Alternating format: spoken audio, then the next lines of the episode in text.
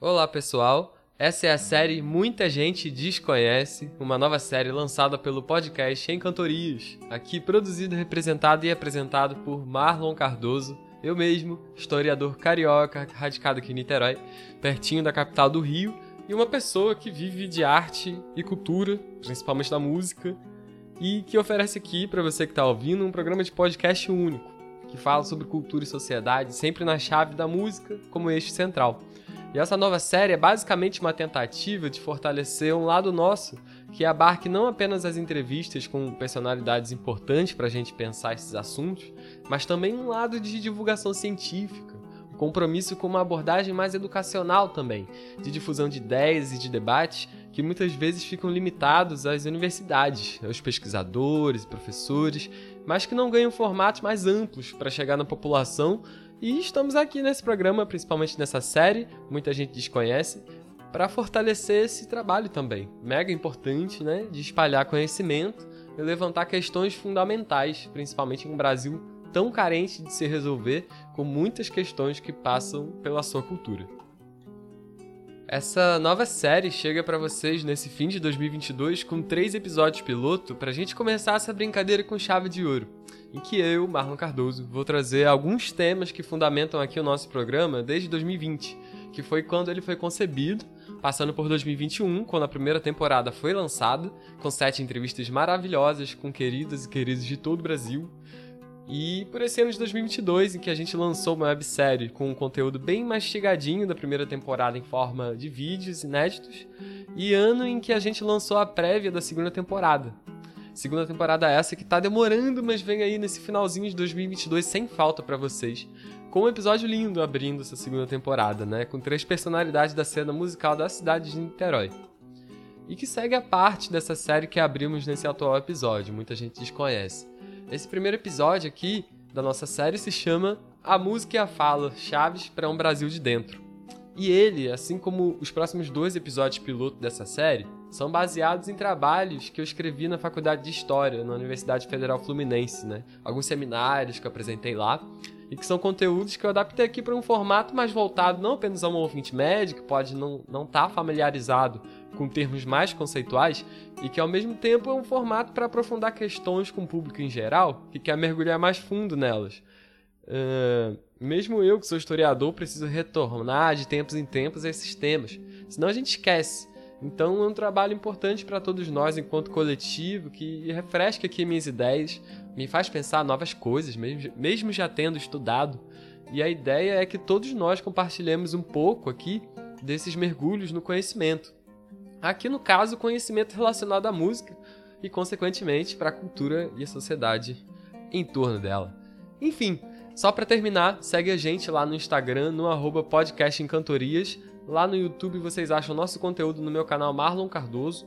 Estamos ainda no TikTok e Facebook e é só procurar por lá o podcast em cantorias. Fechou? Simbora para esse episódio. Esse nosso texto de hoje, né, esse nosso episódio aqui, esse nosso roteiro, é uma tentativa de compor, no sentido quase musical, é, dois autores é, dois pensadores que falam sobre cultura e literatura latino-americana, e que são latino-americanos, e uma referência mais literária, que é um escritor brasileiro bem importante. Os materiais de referência aqui serão o texto Regiões, Culturas e Literaturas, é, que consta no livro Transculturação Narrativa na América Latina, do ensaísta e crítico uruguaio Ángel Raman, o texto Ciências Sociais, Violência Epistêmica e Invenção do Outro, do filósofo colombiano Santiago Castro Gomes, que consta no livro A, Coloni A Colonialidade do Saber, Eurocentrismo e Ciências Sociais, e a obra literária do escritor brasileiro João Guimarães Rosa. Citaremos também alguns críticos né, da obra dele. Todas essas referências vão constar na descrição do nosso podcast, só conferir por lá, fechou? A princípio são três figuras bem diferentes, né, desconhecidas no geral, mas comentadas em alguns cursos de ciências humanas, ciências sociais, No caso, o escritor João Guimarães Rosa costuma ser mais conhecido, mas a gente vai falar melhor de cada um mais para frente. Três figuras bem diferentes, é um desafio, mas logo veremos que essas três referências são um prato cheio para a gente pensar sobre cultura e literatura na América Latina. Eu vou apresentar cada um depois tecer algumas ideias que eles compartilham. Santiago Castro Gomes, no seu texto Ciências Sociais, Violência Epistêmica e a Invenção do Outro, aponta para certos problemas que aparecem quando diferenças reprimidas historicamente emergem nas ciências e na sociedade, né? Como o que acontece nas últimas décadas aí nesse mundão essas diferenças teriam sido reprimidas, né, em nome da razão e do humanismo, por uma lógica binária, dualista, que selecionaria o tipo ideal para o projeto modernizador, né, e que faz essa seleção não só pela, pela supremacia desse tipo ideal de ser, como pela exclusão de outros tipos de, de ser, de existência, como um negativo daquele que seria o ideal, né? O Castro Gomes, ele também afirma que hoje o poder ele se organiza de uma forma a não apenas reprimir diferenças, como trabalha no sentido de produzir diferenças. O, o nosso autor aqui ele está pensando na conexão entre esse projeto de modernidade, que para quem não sabe modelou o nosso mundo, inclusive no Ocidente do nosso planeta, nesse último século aí, né? E o nexo disso com o projeto de colonialidade, em alusão ao colonialismo, né, como esse processo que vem logo antes da chamada modernidade e que resume séculos de ocupação, exploração e domínio das potências europeias em cima dos povos de outros continentes. O Castro Gomes, ele diz pra gente que as ciências sociais, que a gente vê muitas vezes como ciências engajadas, defensores de transformações na sociedade, nasceram como peça fundamental desses projetos, o projeto de modernidade analisado pelo Castro Gomes é definido como, abre aspas, a tentativa fáustica de submeter a vida inteira ao controle absoluto do homem sob direção segura do conhecimento. A tentativa de elevar o homem ao princípio ordenador de todas as coisas. Acessar os segredos mais ocultos e remotos da natureza com o intuito de obrigá-la a obedecer os nossos imperativos de controle. Né? E aqui, quando a gente fala homem, muitas vezes a gente tem que entender como ser humano. É um jeito que muitas vezes o pessoal mais cabeçudo aí da academia é, se refere a ser humano, né?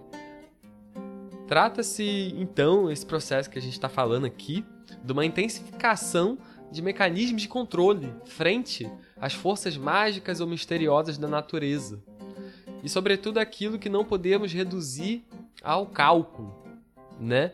O que o sociólogo Max Weber denominou como um processo de desencantamento do mundo pela racionalização provinda do Ocidente, né?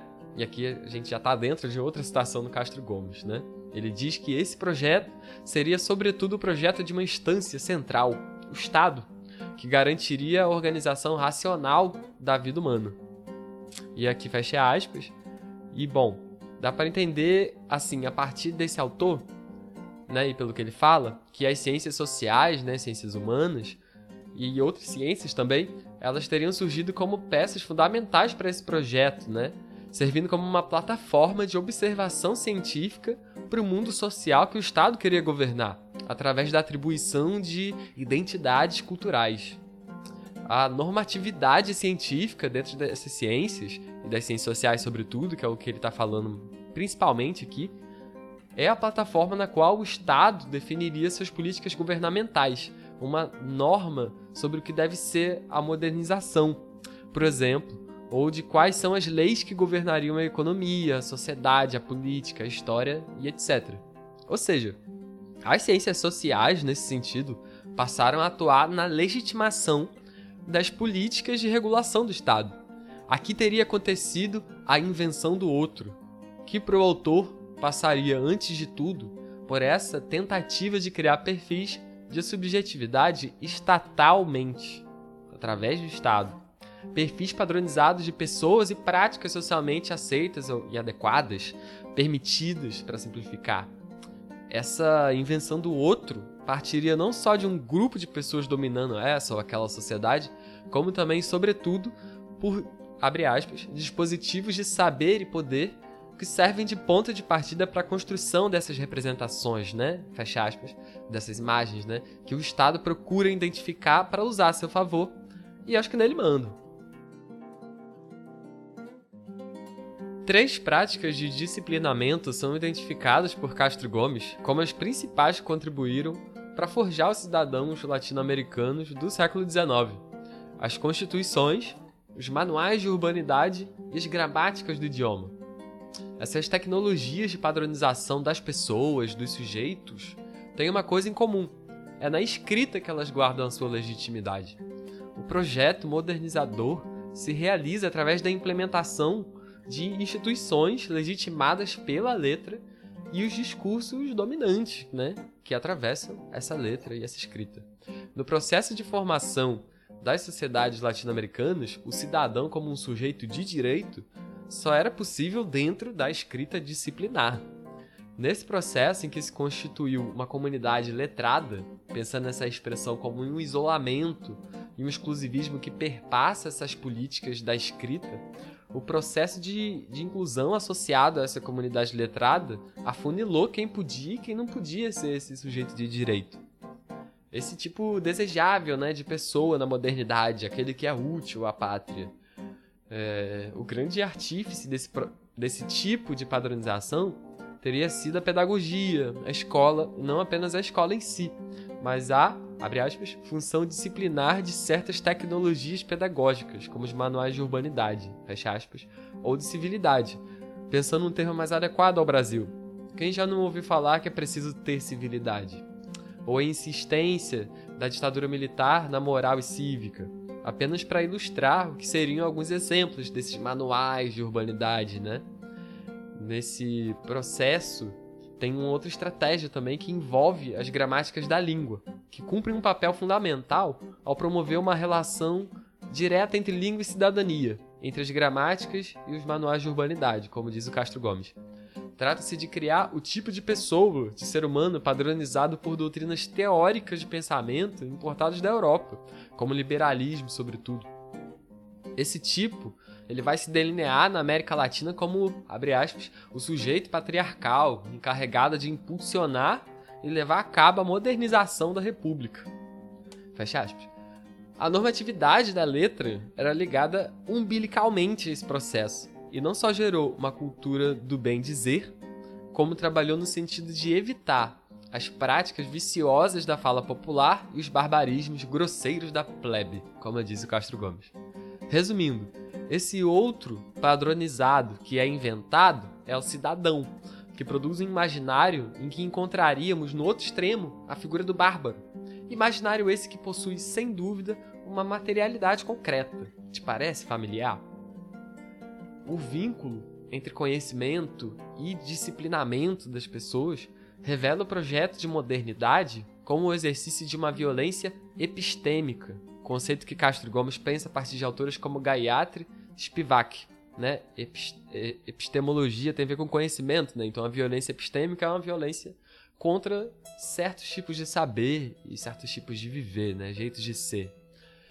Bom, concluindo essa primeira parte, eu queria falar da relação que o Castro Gomes faz entre o projeto de modernidade e o projeto colonial na América Latina. O autor afirma que as teorias que surgiram após as grandes independências da África né, no século XX trouxeram uma contribuição valiosa nesse sentido. Elas afirmaram que o surgimento dos estados nacionais na Europa e na América não foi um processo autônomo, né, um processo que dependeu só dele mesmo, mas foi um processo forçado pelo colonialismo europeu no além-mar. Ou seja, tais estudos trouxeram um reconhecimento do impacto da experiência colonial na formação das relações de poder nessas sociedades denominadas de modernas. Uma limitação que rola nas ciências sociais seria de negar às vezes esse vínculo entre modernidade e colonialismo, persistentemente, o que contribuiu para o argumento de que a racionalização teria sido, abre aspas, o resultado da ação de qualidades inerentes às sociedades ocidentais e não da interação colonial da Europa com a América, a Ásia e a África a partir de 1492, fecha aspas, que é o ano né, da descoberta da América. Na verdade, descoberta que já é um termo bem carregado de várias ideias que não, que não são interessantes, né? levando em conta essa discussão aqui. Ou seja, uma marca do fato de que as ciências sociais se formaram nesse, aspas, espaço de poder moderno e colonial e nos conhecimentos ideológicos gerado, gerados por ele, fecha aspas, não tendo realizado nenhuma quebra radical com isso na produção do seu conhecimento, é, fez delas ciências fundadas no imaginário colonial que impregnou elas desde o princípio em todo o seu sistema de conceitos.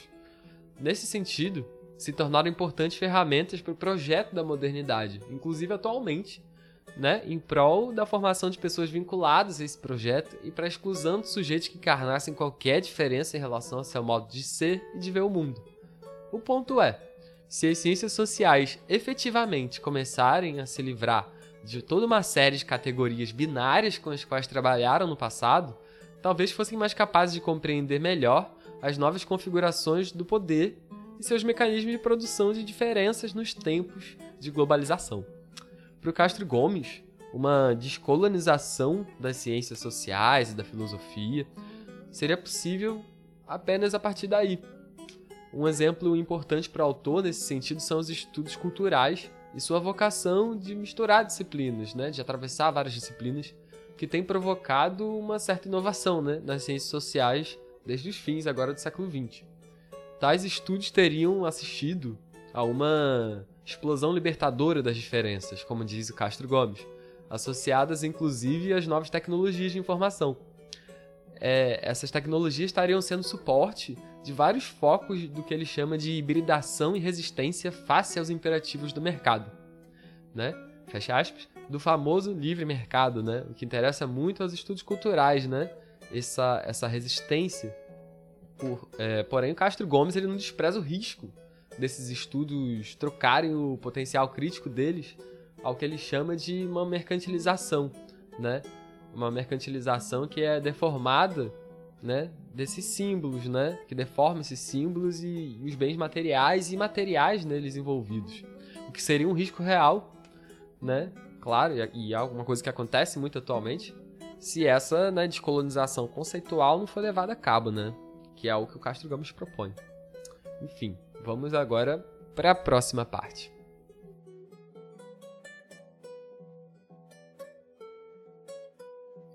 Agora, a gente vai passar por algumas questões em torno do escritor João Guimarães Rosa e das suas obras, entrevistas, cartas e dos comentadores da obra dele. Inclusive já tecendo algumas relações com as ideias do Santiago Castro Gomes, que realmente ele traz uma discussão que ela não é muito simples, mas a gente vai entrar em alguns exemplos muito mais próximos agora de nós brasileiros e quem mais estiver ouvindo aí de outros países né? Exemplos que vão dar mais carne para essas ideias ainda muito abstratas, talvez. Bom, segue uma breve apresentação do Guimarães Rosa para introduzir vocês nessa grande personalidade brasileira e para deixar mais claro como a origem e a trajetória do Guimarães Rosa ajuda a gente a pensar aqui as nossas questões desse episódio. O João Guimarães Rosa nasceu em 1908 na cidade de Cordisburgo, no interior do estado brasileiro de Minas Gerais. O seu pai, o Flor do Ardo Rosa, era um comerciante, e isso deixou o sertão profundamente marcado na infância do escritor. O consagrado músico baiano Tom Zé, que também viveu no sertão, no caso do Nordeste, diferentemente do sertão de Rosa, que é o de Minas Gerais, né? o Tom Zé ele também tinha um pai comerciante, e ele diz numa entrevista sobre a vivência que um filho de comerciante no sertão passa. Abre aspas.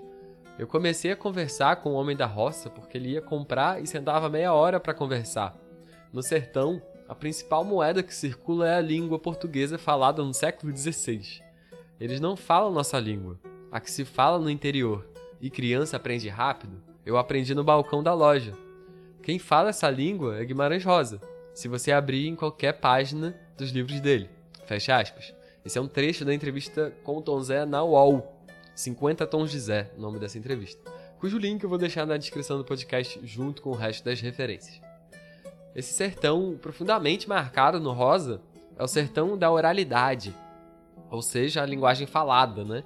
E nesse caso a linguagem falada do sertanejo, aquela que podemos dizer que faz a sua presença fora daquelas gramáticas normativas da língua de que falava Castro Gomes. Bom, é importante também destacar que o Guimarães Rosa foi uma criança que lia intensamente. e era também extremamente autodidata, tinha uma facilidade incomparável em aprender línguas estrangeiras. O Guimarães Rosa ele percorreu um grande trajeto de vida antes de escrever e publicar os seus livros. Na década de 20, cursou medicina em Belo Horizonte, quando escreveu seus primeiros e poucos contos, né?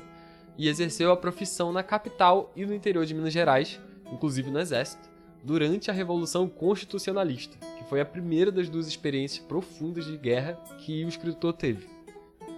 Ele era versado em quase 10 idiomas nessa época e lia em muitos outros mais. Após esse período, passado durante a década de 30, ele prestou concurso por Itamaraty e ganhou um prêmio importante com um livro de poesia, o Magma. E começou a escrever Sagarana, sua primeira obra de grande repercussão. Antes de lançá-lo em 1946, o Rosa ainda trabalhou como cônsul em Hamburgo, na Alemanha, entre 38 e 44. Ele, lá ele viveu a sua segunda experiência profunda com a guerra, que foi a ascensão do nazismo e a Segunda Guerra Mundial, no que o escritor foi até preso. Sua esposa e ele auxiliaram na fuga de muitos judeus do país, num feito admirável. E o Rosa ainda trabalhou logo depois em outros países, como a Colômbia e a França, e nesse período ele lança Sagarana, que o fez ganhar um tremendo reconhecimento. Nesse período, o Rosa já está em pleno processo de vivenciar novamente o sertão da sua juventude em viagens como a que fez em vários dias com vaqueiros a cavalo no início da década de 50. O Rosa acaba encarnando uma espécie de pesquisador de seu próprio sertão, de sua própria terra e seu povo, o que ganha força vital na sua literatura. Os livros Grande Sertão Veredas e Corpo de Baile, lançados no mesmo ano, em 1956, dão ao Rosa um lugar assim no panteão dos maiores escritores da época e mesmo do século XX, com o primeiro dos livros citados, O Grande Sertão Veredas, ocasionalmente figurando nas listas dos melhores do século até hoje. Nos últimos anos da vida do Rosa, que são os 11 anos posteriores ao lançamento desses livros, o escritor trabalha no Rio de Janeiro como embaixador, lança outros livros e continua escrevendo, mas ao fim e ao cabo acaba escrevendo menos do que gostaria. Ele morre de infarto três dias depois de tomar posse na Academia Brasileira de Letras, em 1967. Eu decidi resumir a biografia do escritor pois sua obra literária é inseparável de sua trajetória de vida, de modo singular, como deu para perceber.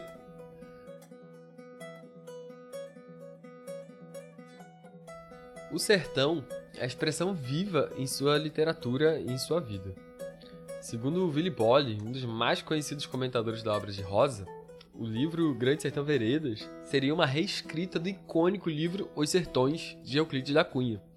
Isso porque o romance do Rosa assim como o resto de sua obra, supera alguns vícios característicos da literatura regionalista e de todos aqueles membros de uma comunidade letrada no Brasil que se debruçavam para pensar e escrever sobre o sertão, como Euclides da Cunha, que fala em nome do sertão em seu livro que é um relato da tenebrosa Guerra de Canudos, da qual falamos aqui no podcast em Cantorias, no sexto episódio da primeira temporada.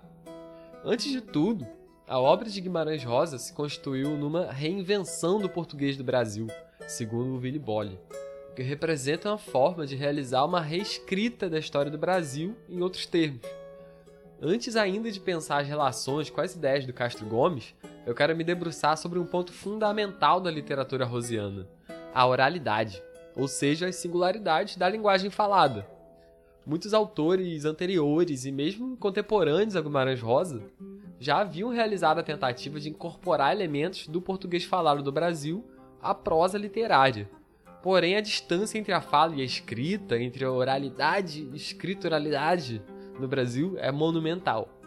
Lembremos do papel da letra e da escrita, né, na constituição das sociedades latino-americanas, no seu papel seletivamente inclusivo e perversamente excludente, como mostrou o Castro Gomes é, essas tentativas anteriores né, ao Rosa de juntar o falado e o escrito não teriam sido, segundo a maioria das críticas literárias, né, de comentadores da, da literatura brasileira, não teriam sido muito revolucionárias como a tentativa do Rosa. Lembrando que o Rosa rejeitava explicitamente o rótulo de revolucionário, né, de ter feito uma literatura revolucionária.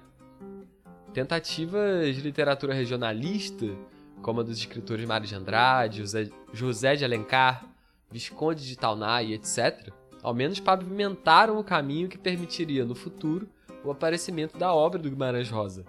e que essa obra né, do Rosa vai ter como foco a busca né, pelas, abre aspas, possibilidades de explorar as relações entre a oralidade e a escrita como forma de vitalizar a literatura brasileira, fecha aspas. É o que afirma Terezinha Souto Ward em seu livro O Discurso Oral em Grande Sertão Veredas. A autora realizou uma pesquisa consistente sobre a linguagem do romance de Rosa e suas relações com o sertão de Minas Gerais, região que a gente já abordou aqui no podcast Encantorias lá no segundo episódio da primeira temporada. A Terezinha Ward demonstra como a literatura regionalista até então tinha seguido por caminhos tortuosos quando se tratou de incorporar a oralidade na escrita literária brasileira. O primeiro caminho que ela fala foi algo como uma negação total da diferença da linguagem falada, em termos de estilo, né? onde os personagens e o narrador articulavam uma mesma língua polida e gramaticalmente correta, independente se o personagem fosse senhor ou escravo. Por exemplo, o escritor Bernardo Guimarães no livro A Escravizaura, né? Ou seja, uma total negação, né, da língua falada, como se todos falassem de forma culta, quem já não viu, né, mas histórias como essa.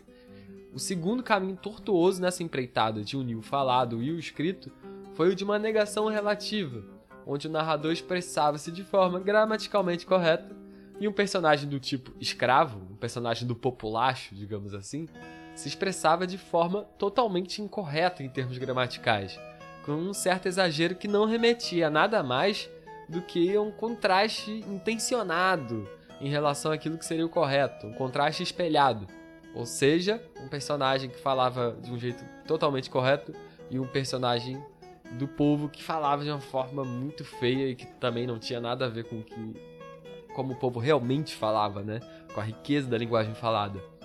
E aí tem uma terceira tentativa nessa literatura que a Terezinha Ward aponta que foi um pouco mais feliz, trabalhando uma espécie de afirmação relativa da oralidade, que foi a de evitar formas estigmatizadas em simultâneo com o uso de certas palavras regionais, operando um aproveitamento mais híbrido dos elementos orais e uma flexibilização suave da gramática do português escrito.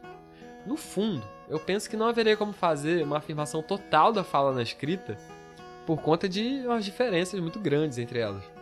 Mas a forma como essa mistura foi bem sucedida no Guimarães Rosa, como demonstra sua recepção e a sua crítica, teria dois fundamentos. O primeiro é certamente o mundo da oralidade sertaneja, que o Rosa vivencia na infância. O segundo é um conjunto disparatado de saberes que o Rosa coletou do mundo inteiro, de inúmeros povos, que vão ser reinventados pelo autor no cenário e nos personagens sertanejos.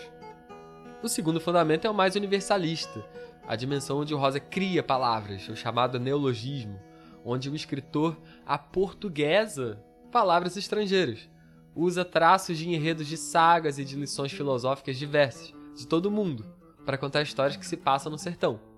Geralmente, esse aspecto é mais comentado pela crítica, chega ao ponto de considerar palavras novas o que é vocabulário sertanejo, de fato. Pois o primeiro fundamento, baseado na fala sertaneja, representa mais do que uma inspiração pessoal do Rosa ou das suas influências estrangeiras. Ela representa sabedoria proveniente do sertão, uma linguagem que não só está impregnada da história do país, matrizes indígenas, africanas, ibéricas, orientais, etc., como está impregnada da paisagem social e ambiental sertaneja. Rios, animais, morros, vilas, veredas, guerras de jagunços, bi bioma cerrado etc. E o que é muito mais importante aqui nesse texto é o quanto essa sabedoria ela é constantemente negada por muitas ciências, inclusive as ciências sociais que, como eu disse agora, privilegia mais essa dimensão universalista do rosa, né? Privilegia mais isso do que a dimensão regional do rosa. Um claro desequilíbrio na valorização de cada uma pelo, pelos apreciadores e críticos da obra. É preciso reconhecer a consistência que a oralidade, o conjunto de formas de linguagem falada do nosso povo, possui em termos de história, de pensamento e de legado o desafio de conhecer e enfrentar profundamente as estratégias de poder que se criam dentro do saber, essas que reprimem as diferenças dentro dos espaços de produção do conhecimento, tem como condição o reconhecimento desses saberes, da fala, negados ou assimilados desde o processo da colonização. Seria necessário falar ainda sobre um ponto fundamental para esse episódio e que está na espinha dorsal da literatura rosiana, a arte da escuta O Grande Sertão Veredas, um dos maiores livros do Rosa, é um monólogo de mais de 600 páginas de um, um sertanejo. Esse sertanejo recebe um doutor da cidade cuja identidade e cuja fala não são reveladas senão pelo que o próprio sertanejo diz. E esse homem da cidade fica três dias ouvindo a história de vida desse sertanejo, o Riobaldo. Riobaldo é letrado, ele teve algum estudo na juventude, porém é mestiço, filho de um proprietário branco e uma indígena. Ao que o livro indica é indígena, mas o Riobaldo não dá muitas pistas. E enfim, o Riobaldo passa boa parte do seu amadurecimento envolvido em guerras de bandos de jagunços no sertão mais isolado de Minas Gerais, Goiás e Bahia, em pleno Cerrado brasileiro. Essas guerras são o mote da história, porém a amplitude do que está sendo contado é muito maior. O que, o, o, que o, o Riobaldo conta não só se trata dos seres humanos em geral, mas também dos animais, das plantas, além das questões metafísicas e filosóficas que assombram o pensamento há muito tempo. Sem a escuta do homem da cidade, que é como um duplo do próprio Guimarães Rosa, ele não conheceria adequadamente alguma coisa do sertão. Sem o contado Riobaldo, muitas questões ficam sem resposta sem trânsito, sem transmissão. O contar e o ouvir são intrínsecos na história do Rosa, em suas obras que são como quadros retratando o povo brasileiro, oferecendo imagens profundas do nosso Brasil de dentro. E o autor está sempre fazendo referência à música, inclusive em entrevistas, como a gente vai ver mais para frente. O ouvir aqui tem um sentido amplo. Guimarães Rosa bem sabe que a música no sertão brasileiro carrega um peso parecido quando a fala, seja na palavra cantada, seja no instrumento que acompanha a voz, existe muito de um legado transmitido por fora dos domínios da linguagem escrita e operando através de outros suportes de narração que, inclusive, não se limitam ao oral ou falado, no sentido estrito. Não é só a boca que fala, os corpos também. Os corpos em geral, humanos e não humanos. E num ritmo próprio, musicalmente próprio. A natureza falando, para definir com uma certa dose de poesia bem a maneira de Guimarães Rosa. Esse legado, essa memória, transmitidos por fora do escrito, e presentes na obra do escritor são irradiados nas filosofias, nas cantigas e nas falas que povoam o universo da oralidade sertaneja. Isso não é mero detalhe, mas é algo com um espaço privilegiado na obra do Rosa. E resgatando lá atrás as ideias do Santiago Castro Gomes, eu não descarto a potência, a força que a literatura do Rosa tem no sentido de uma descolonização da linguagem. Como é que as ciências sociais ainda precisam fazer? A de livrar, a de se livrar dos conceitos binários, dualistas, herdados da sujeição ao projeto modernizador e colonial do Estado. E de forma afirmativa, sabe, alcançando, alçando ao topo da legitimidade o conhecimento que circula e transita por séculos na memória do povo sertanejo.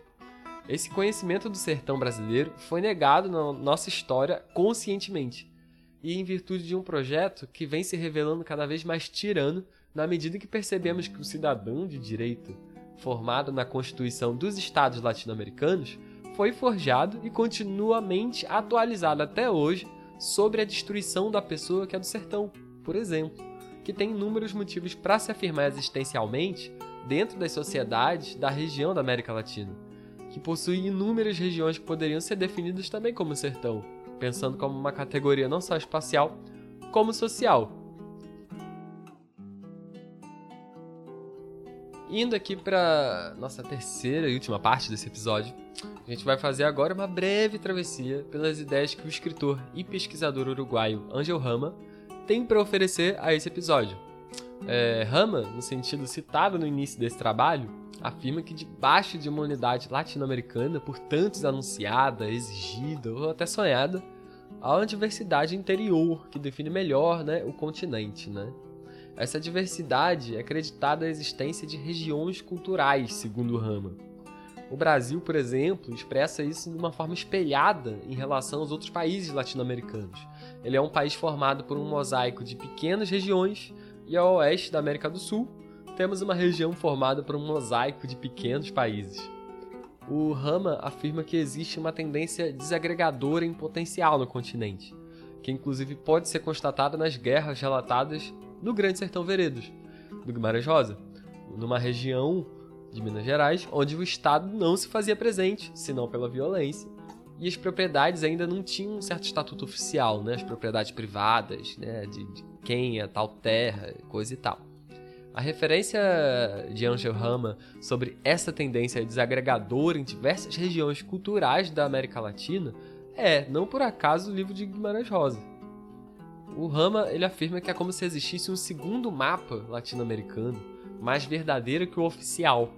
Porém, esse segundo mapa ele passa por uma conformação cultural por parte de um primeiro, aquele que foi delineado pelas nações independentes da, das Américas no século XIX o início de uma separação radical e concreta entre o mapa, digamos, mais real do que o mapa oficial. Mas chama uma separação que é imaginária e conceitual ao mesmo tempo, né? É, é, é uma separação entre o que é nacional e o que é regional, segundo o Anjo Rama.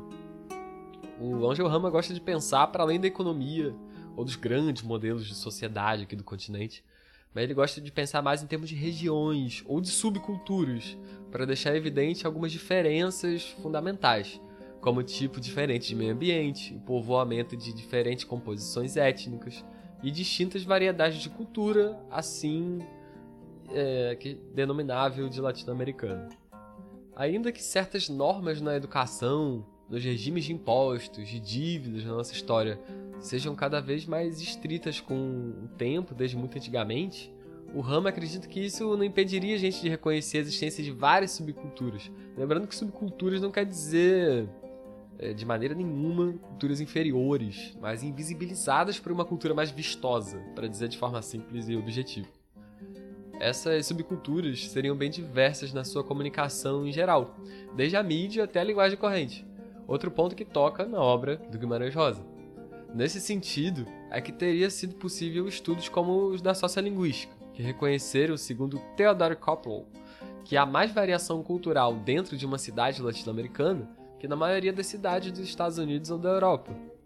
Essa variação cultural que existe mesmo dentro das cidades latino-americanas, ela é simultânea a uma centralização que esse modelo de cidade exerce desde o início da colonização.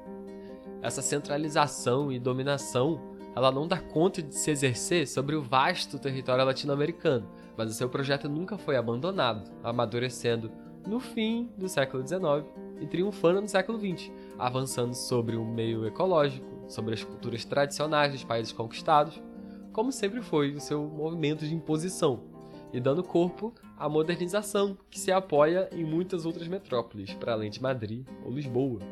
Por exemplo, as grandes capitais coloniais em relação à América Latina. É o que o Anjo Rama chama de uma cidade ideológica, esse movimento de imposição que vai ganhando corpo. Essa modernização, ela se exerce, é claro, na composição cultural diversificadíssima da própria cidade, mediante um rígido sistema hierárquico que exige algo que vá no sentido de um padrão aristocrático, da constituição de elites intelectuais, de uma comunidade letrada, um exclusivismo sobre literatura e escrita em geral. Essa dominação, ela conserva, ela conserva ferreamente a condução intelectual e artística da sociedade, e ela faz do sistema educacional a sua ferramenta, tudo de acordo com os valores culturais dos dominadores. Porém, a ação higienizante da comunidade letrada ela é balanceada pelo crescimento das cidades e seus diferentes trânsitos de pessoas e de relações sociais. O código da escrita, como era fixado, ele é deslocado com influência de novas criações em âmbitos que ultrapassam o livro, como é o caso das novelas, da música, do rádio, do cinema, da internet, etc. A comunidade letrada manteve certa influência, mas é inevitável o quanto culturas singulares de vários estratos da sociedade conquistaram uma visibilidade inédita. Ou seja, é uma situação de conflito. As sub-regiões, as culturas regionais, se expressam e se afirmam, apesar do avanço unificador. O Angel Rama ele aponta para um fortalecimento das culturas interiores do continente, né? As culturas interiores aqui no Brasil que a gente tem chamado carinhosamente de Brasil de dentro, né, nesse episódio. E essas culturas interiores, elas vão se transculturando, como diz o Onjohama, ou seja, se misturando, sem renunciar à sua alma, como diria o escritor e antropólogo peruano José Maria Arguedas, citado por Onjohama no nosso texto de referência. Essa situação acaba se manifestando sob a forma de conflitos de vários tipos, Há, por exemplo, uma tensão entre exterior e interior que é jogada tanto dentro como fora do continente, entre os estados nacionais ou dentro dos mesmos. Um exemplo é a Guerra de Canudos, como mais um exemplo de reivindicação de caráter rural contra a dominação e imposição violenta. Aqui, os sertanejos estavam sendo né, submetidos né, dentro do sertão nordestino ao longo do século XIX. Mesmo com tanta ofensiva modernizadora, com tantas normas unificadoras, assistimos em todo o processo histórico latino-americano, até hoje, uma fragmentação das culturas regionais, uma fragmentação que funciona muitas vezes a favor delas. O Angel Rama está interessado nessa reflexão, que é de que é uma reflexão que tenta chegar em algo mais do que fazer uma listagem dos tipos de culturas. É mais sobre desenhar uma descrição de alguns exemplos, sobretudo os contemporâneos, que tiveram êxito em compor seu próprio discurso narrativo e literário a partir de tradições próprias e fortes, e a partir de uma flexibilidade em produzir misturas entre as diversas culturas, dando força para algo que não se rende à modernização a não ser quando utiliza ela para os seus próprios fins. O Angel Ramos estabelece uma distinção entre uma linha cosmopolita das culturas do continente, mais elitista e aristocrática, e uma linha que eles chamam de transculturada, que trabalha na transculturação, nas misturas e pontes, para simplificar. Um exemplo dessa última, dessa última linha de misturas seria, por exemplo, é, a potência que uma literatura indígena, não só como referência temática, mas também escrita por autores indígenas, teria para se efetuar além do oficial ou do antropológico, chegando ao ponto em que sirve né, as mais livres construções do imaginário. Né?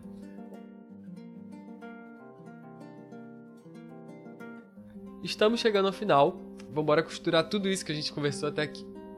Segundo a pesquisadora brasileira Gabriela Reinaldo, em seu livro Mito e Música em Guimarães Rosa, a literatura rosiana carrega com ela uma exigência, quase uma necessidade de chegar numa linguagem em que um sinal, um elemento qualquer nessa linguagem, não se refira ao objeto, que não simplesmente fale dele e ou só o represente, mas que o exiba, o apresente, iconicamente mesmo, que o seja, gozando de liberdade de se apresentar de um modo múltiplo de significados, diferentemente da representação que se faz muitas vezes por força da lei, da convenção ou da mediação. Esse tratamento da linguagem, ele passaria antes de tudo pelo papel fundamental da palavra contada e cantada, da poesia e da música, como forma daquela sociedade fortemente oral poder garantir a conservação do seu passado como um modo determinante de preservar aquele conjunto de saberes do qual a sobrevivência dessa sociedade é dependente, né? Aqui a gente está usando a Gabriela Reinaldo de referência, às vezes a gente vai citar ela aqui, mas eu não vou acusar as aspas o tempo todo, porque senão é muitas interrupções. O papel fundamental né, dessa tecnologia verbal que a gente está falando é o de atuar como um elemento de ligação com o passado, como uma espécie de memória de algo que ficou perdido. O Guimarães Rosa ele não quer a linguagem apenas em sua capacidade representativa, vinculada àquelas gramáticas da língua que o Santiago Castro Gomes demonstrou ser peça fundamental da colonialidade do saber que as ciências sociais e os poderes dominantes arrastam com eles há séculos. O Rosa ele quer a música da língua, como ele próprio diz, abre aspas, Sou precisamente um escritor que cultiva a ideia antiga, porém sempre moderna, de que o som e o sentido de uma palavra pertencem um ao outro, vão juntos. A música da língua deve expressar o que a lógica da língua obriga a crer. Fecha aspas, desse trecho de uma entrevista do autor com o alemão Gunther Lorenz. Essa, essa lógica da língua da literatura rosiana é a lógica da língua do sertão, ou melhor, a lógica subterrânea, a lógica de Estado, que foi produto de uma transculturação narrativa, conceito do Angel Rama, para se referir a essa mistura cultural singular, que vai resistindo e se reinventando em meio à precariedade e em meio ao transitar dela mesma, muitas vezes perdendo território e força nesse processo.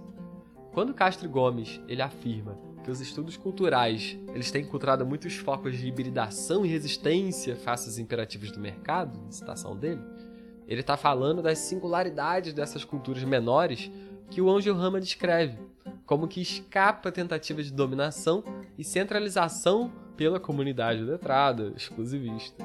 Ele está falando também do que o Guimarães Rosa tem a nos dizer sobre o que é a filosofia do sertanejo, a sabedoria da sua fala, que é muito musical.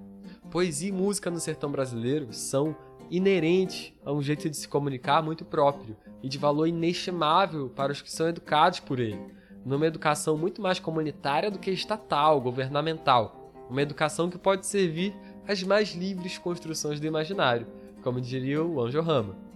A tentativa de Rosa de transpor para os livros tantas realidades divididas entre a fala e a escrita, entre uma cultura erudita e uma cultura popular, entre o tradicional e o moderno, é uma tentativa bem sucedida, no sentido em que o escritor trabalha a potência de simultaneidade de atravessamento entre o que costuma ser dividido por essas categorias binárias, dualistas.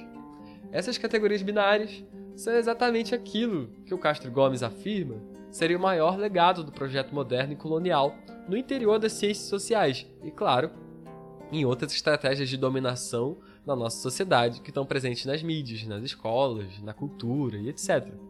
Embora essas categorias dualistas sejam trabalhadas de forma incrível e inovadora pelo Guimarães Rosa, as ciências sociais e muito do pensamento corrente no nosso país ainda parece meio longe de realizar algo parecido, mais de 50 anos após a morte do autor mas está engatinhando nesse sentido.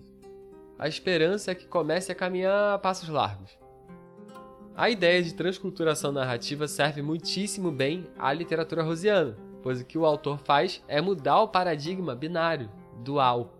Ao invés de este ou aquele, este e aquele. Tal simultaneidade não se mantém sem, sem tensões, é claro, porém é nisso que pode residir a sua potência dinâmica e, no limite, revolucionária potência que é compartilhada pelas produções mais singulares, mais únicas das culturas menores e regionais, principalmente no plano da poesia e da música em geral, da qual jorra fonte inesgotável aqui no Brasil e no resto da América Latina. Paralelamente à ideia de transculturação narrativa, talvez seja possível trabalhar a ideia da antropofagia cultural, que inspira-se no pensamento indígena para afirmar uma devoração das influências estrangeiras, que, somadas às nossas próprias influências denominadamente nacionais, tradicionais, ancestrais, teria como proposta produzir um terceiro termo, que coloca no mesmo plano aquilo que a princípio pode parecer uma diferença intransponível ou até dominante. A ideia da antropofagia cultural, ela revela um modo de lidar com a diferença baseado no atravessamento, baseado na abertura e na receptividade e na construção de uma outra via de criação em termos de ética estética e até política. E há uma ideia que trabalha no sentido semelhante ao que o conceito do Angel Rama de transculturação narrativa propõe.